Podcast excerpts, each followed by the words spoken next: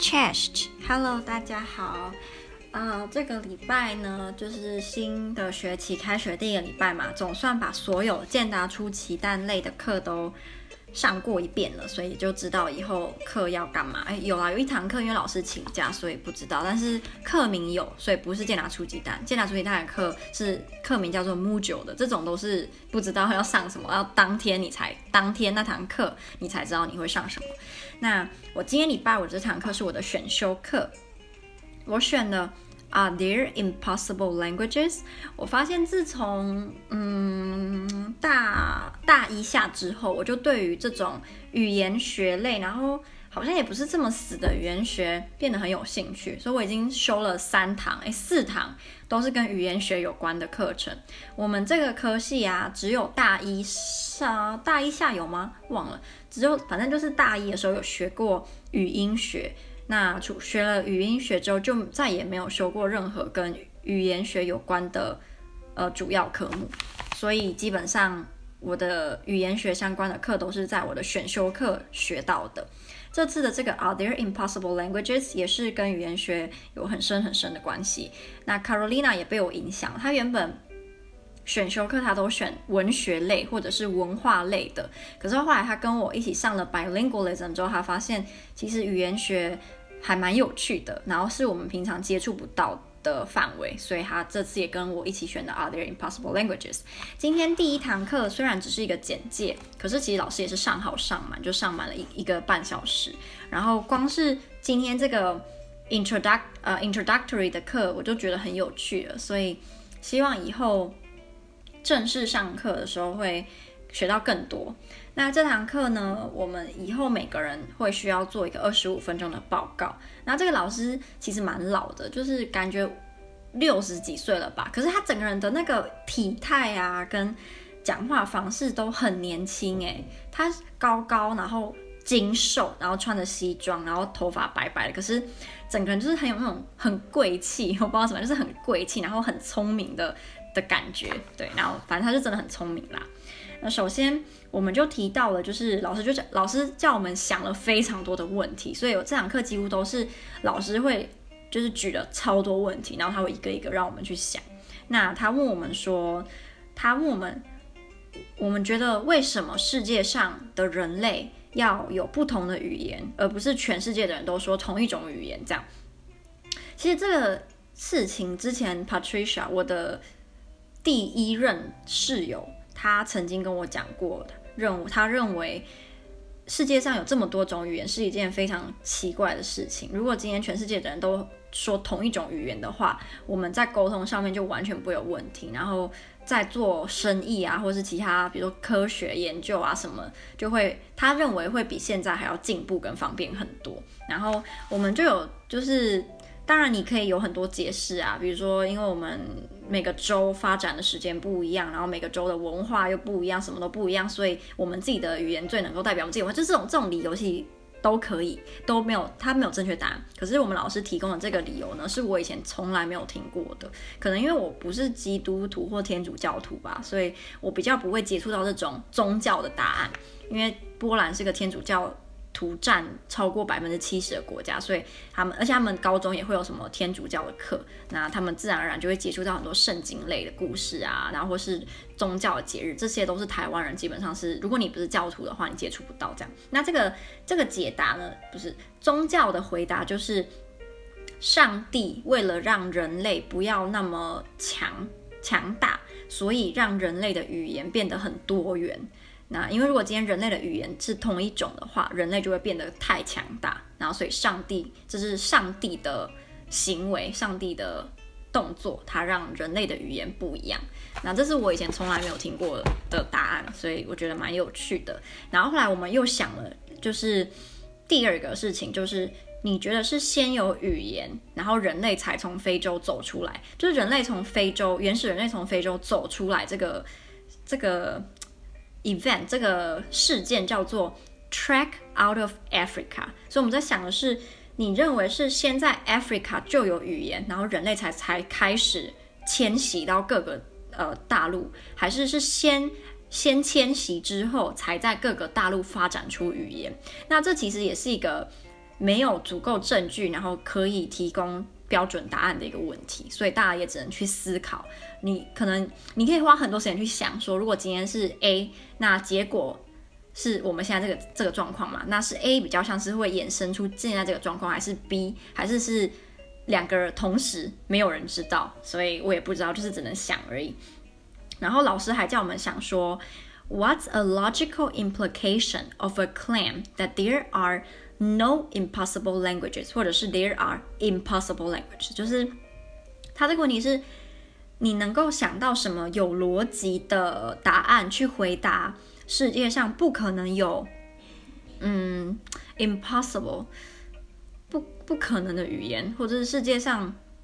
不可能有可能的语言，这这个要怎么中文要怎么讲？为什么我觉得英文比较简单，中文比较难呢？总之就是，如果你认为世界上不可能有不可能的语言，那你的答案、你的理由是什么？那你如果觉得是相反的话，你的理由又是什么？这样。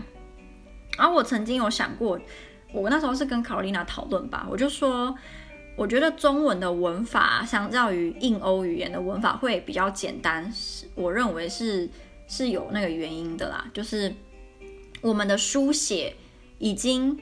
那么难的，如果今天我们的文法又像印欧语系一样这么复杂，可能这个语言就会变得不实用。因为语言它，我觉得最大的目的之一是要实用啊，因为它就是沟通的工具嘛。如果你把一个语言用得这么难，它不实用了，它自然就会被淘汰，或是就会改变。然后还有另外一个当然就是因为印欧语系他们那种拉丁拉丁字母啊，本来字尾就可以加上一大堆变化，可是中文这种这种字体就是没有办法像。那种罗马拼音一样，可以在字尾加上什么 ed 呀、啊，加有的没有的，所以这也是一个一个原因啊。但当然，因为我跟我同学都不是语言学的专家，这非常明显，所以我们想的可能都只是很肤浅的答案。只是我曾经就有跟我那个跟卡罗琳娜讨论，就是世界上好像没有一种语言是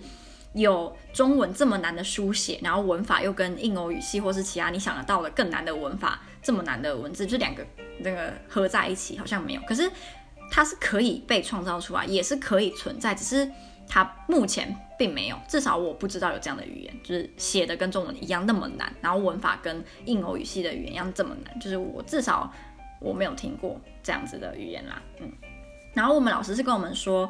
其实只要这个语言它的规则符合现存任何一种人类语言的规则。它就是一个 possible language，所以基本上是没有什么 impossible languages，因为 language 本身就是有固定的标标准啊、规则、文法规范、发音规范，所以你只要有符合世界上任何一个一个语言它的规则，那你这个语言就是成立的，它就是 possible 的这样。那如果你真的要定义什么叫做 impossible language，那定义就是。And attempt to construct a system that does not abide by natural rules。那 impossible language 就是你的，你尝试要去建造出一个系统，然后这个系统是不符合现存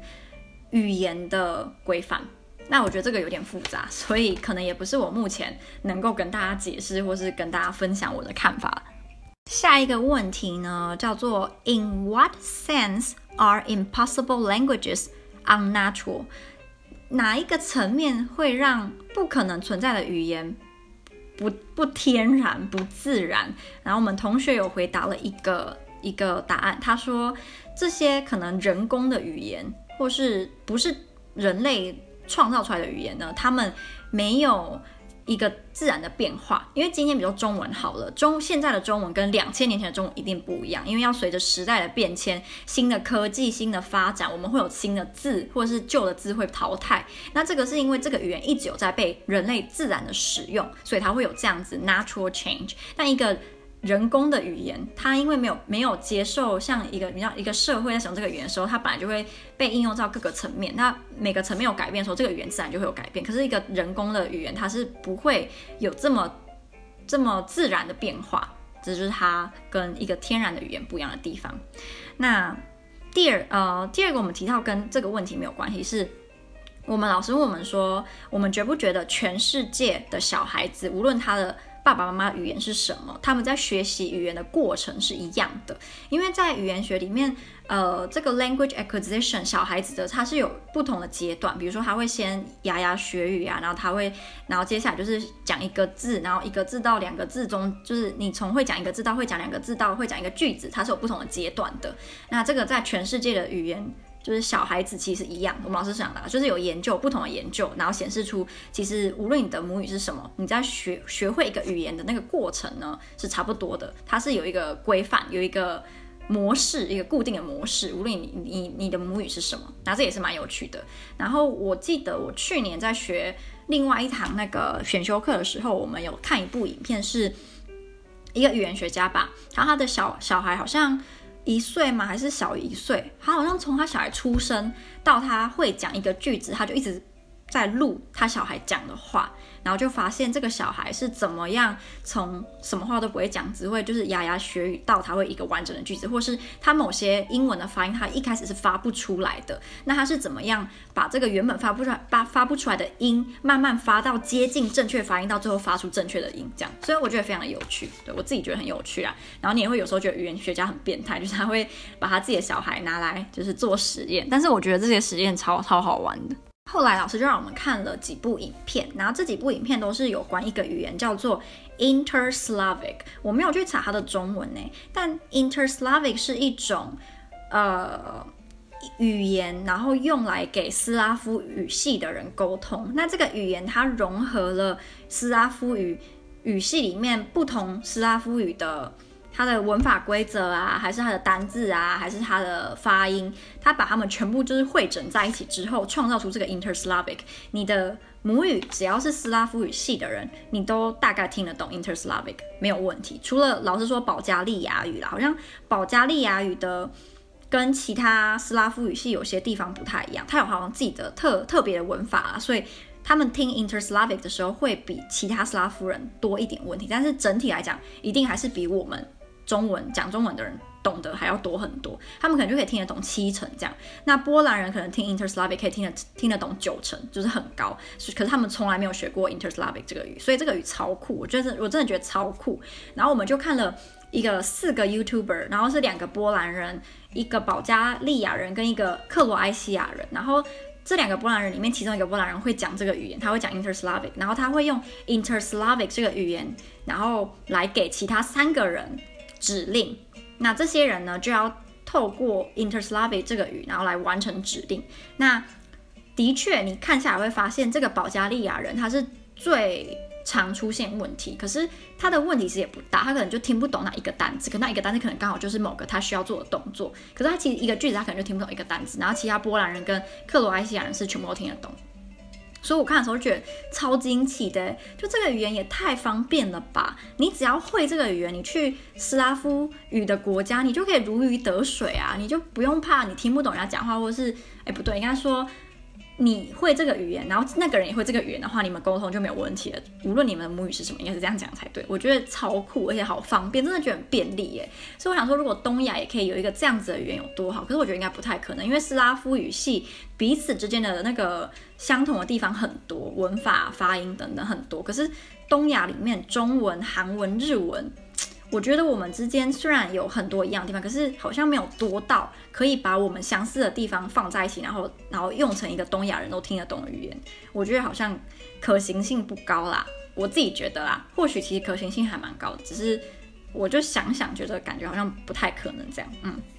然后后来我们还讨论了两个概念，就是 What's the difference between language diversity and language Variation 就是 language diversity 跟 language variation 两个是一样的吗？当然不一样了，一样就不会这样问了。Language diversity 是指语言的多元化，所以是不同的语言。比如说台湾的 language diversity 就很高。我们有看了一张地图，是全世界每个国家他们语言的多寡，还有它的多元多元性。之类，然后还像它很单一，像我看那张地图，当然是往亚洲看啊，像日本、韩国，几乎就是一个很语言很单一的的国家，可能就大家基本上都讲日文，大家基本上讲韩文。可是像台湾虽然那么小，可是我们的语言多元，呃，我们的 language diversity 的程度却比日韩还要高很多。中国就不用讲了，然后还有我们呃的少数语言的的数量也。赢日本跟韩国。我觉得这是个台湾非常非常非常棒的特质，然后也是我觉得让我们跟他们比起来比较包容性比较高。我觉得也是因为我们有不同语言、不同民族、不同的文化，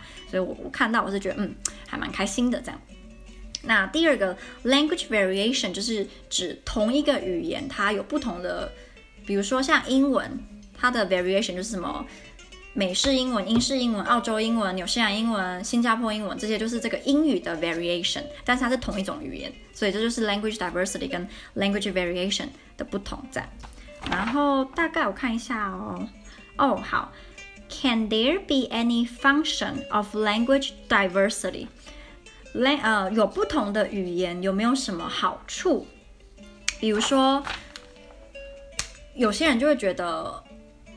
像波兰好了，波兰也是一个很大的国家，波兰几乎是台湾的十倍大，可是它的语言的多元性也没有台湾多。我们老师他想得到台呃波兰的语言只有四种，可是我记得我那时候跟卡罗琳娜做报告说，台湾的语言多达二十几种，然后我们台湾只比是比是波兰的几乎十分之一大，所以我觉得这是一个蛮蛮惊讶的事实吧。然后就有人提到说，语言的不同可以让我们更有。凝聚力，就是有些字只有我们这个文化才有，或是有些概念是我们这个文化的语言才表达得出来的，你就可以更有那种哦，我是这个民族，我是这个语言的使用者，我对这个语言我有认同感，就是你有归属感啦。对，就是这是其中一个我们讨论到的原因。然后我觉得，嗯、还蛮有趣的。那我们还有讨论很多其他的跟 language 有关的议题，可是。因为我刚刚在上家教，我喉咙有点痛，我就讨论到这里好了。反正我之后还会有很多很多时间可以跟大家讨论不同的这个课的学到的东西。那希望大家觉得很有趣。如果你对于像我刚刚提到什么 Interslavic 啊，还是什么东亚能不能有这样的语言，你有自己的想法，你都可以跟我讨论。然后，如果你想要看到我更多波兰的生活的话，就要追踪我的 IG Little Girls Life in Poland。那今天就分享到这里啦，拜拜。